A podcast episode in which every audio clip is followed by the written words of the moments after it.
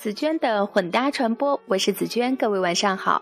在上期节目中啊，我为大家讲述了由爱迪生创办的百年老店。今天接着说说这家百年老店的传奇掌门人。首先，当然要讲讲爱迪生了。爱迪生可以说是两百多年商业史上最成功的兼具发明家和企业家两重身份于一身的人。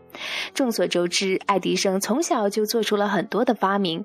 他把卖专利获得的钱用来投建工厂，可以说创业是他发明的延续。一次，西部联合公司的老总想要购买爱迪生的一项专利，问他想要多少钱。爱迪生鼓足勇气想要五千美金，但又觉得数目太大了，没勇气说出口。结果对方说四万美金怎么样？爱迪生后来用这四万美金开了一家工厂，雇了五十名工人生产自动收报机和其他一些仪器。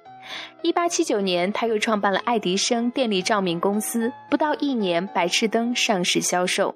一八八二年，爱迪生又在纽约建成了第一个电力照明厂。之后是对电气化铁路的试验，以及对水泥生产的投资。后来，他又有了蓄电池、无线电设备、有声电影等等的发明，而这些也都是可供商业开发的产品项目。他发明的灯泡不仅着手考虑玻璃罩、真空管、发光纤维等等的技术问题，还筹措资金，想办法给灯泡用户接线权，使他们能够通过灯泡享用到电。爱迪生还安排了分销系统，从而创造了一个产业。此外呀，爱迪生还组建了发明家团队，聚集了一群有创新头脑的像他一样的极客。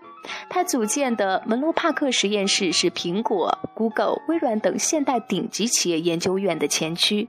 1890年，爱迪生将他的各种业务组建成为爱迪生通用电气公司。鼎盛时期，他控制着十三家大公司。自从美国有了电灯，直流电便是唯一的国家标准，爱迪生的地位也不容挑战。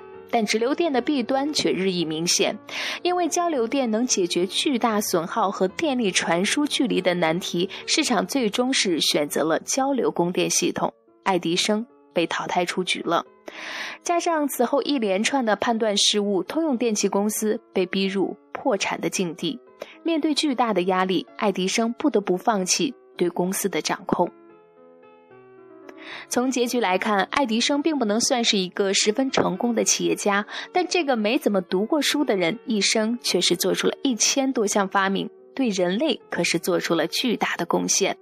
美国总统胡佛说：“爱迪生是美国最负盛名的人，是美国的国宝，也是人类的恩人。”而在这一后来的历史上，也是涌现了许多将相之才，才能令爱迪生一手创办的这一家百年老店屹立不倒。这其中最为突出的，应是2000年退休的杰克·韦尔奇。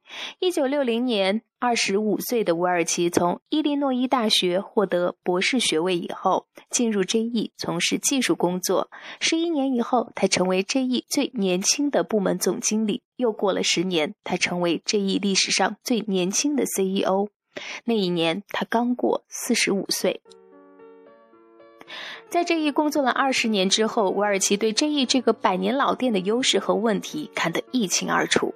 和很多历史悠久的跨国公司一样，这一在管理上官僚作风严重，在业务上保守，在分配上平均主义。